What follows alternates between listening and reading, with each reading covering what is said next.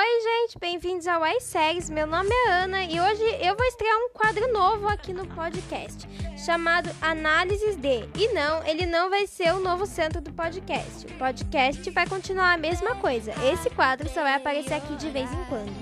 Para estrear bem esse quadro, eu vou fazer a análise do primeiro episódio da segunda temporada de Clube 57, que estre... pré-estreou ontem lá no canal oficial da Nickelodeon, tanto em português, tanto em espanhol. Lembrando que ela vai ter estreia na TV no dia 14 de junho, essa segunda, para quem quiser ver. Um recadinho bem especial. Escuta bem, esse episódio de análise ele vai ter alguns spoilers do episódio, então se você não viu, pausa, vê e depois volta para ouvir, tá bom? Já deixo aqui avisado. Vamos começar com alguns pontos que mudaram muito e a maioria das mudanças foi muito legal. É, mas eu acho que a única que mais eu senti foi a do Aurek. Por quê? O Martin Barba, que é o ator que faz o Aurek, não pôde estar presente nesse casting da segunda temporada de Clube 57. Então eles substituíram por um outro ator que a única cena que ele fez foi a do início e ele estava de costas, então nós não conseguimos ver o rosto dele. A gente só sabe que ele é o Aurek porque a Eva aponta para ele citando que ele é o Aurek. Um ponto muito legal também que eu analiso aqui é que a Eva, ela não saltou no tempo dessa vez. Quem saltou foi a Vero.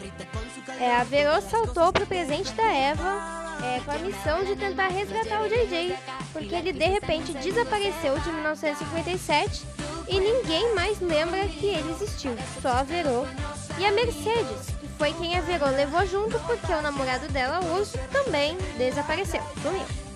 E a missão delas, é, junto com a Eva, é encontrar o JJ. Tanto que, no final do episódio, spoiler, tá bom?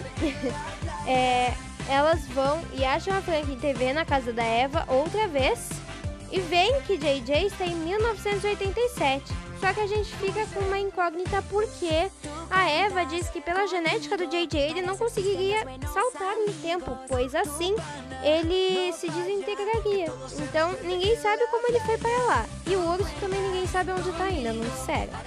Outro ponto é na parte dos Guardiões do Tempo. A Diana deixou de ser a, a, líder da Central do Tempo, né, a chefe, e foi rebaixada para uma novata. Então ela teve que fazer todo o treinamento de novo.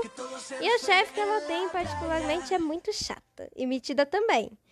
E quando a Diana completa o treinamento, que é nesse primeiro episódio ainda, seu parceiro é o Miguel. Então aí a gente já vai ver umas coisas de como vão acontecer.